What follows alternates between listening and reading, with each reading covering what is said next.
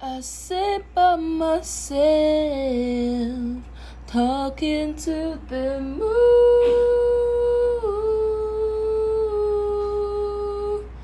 trying to get to you.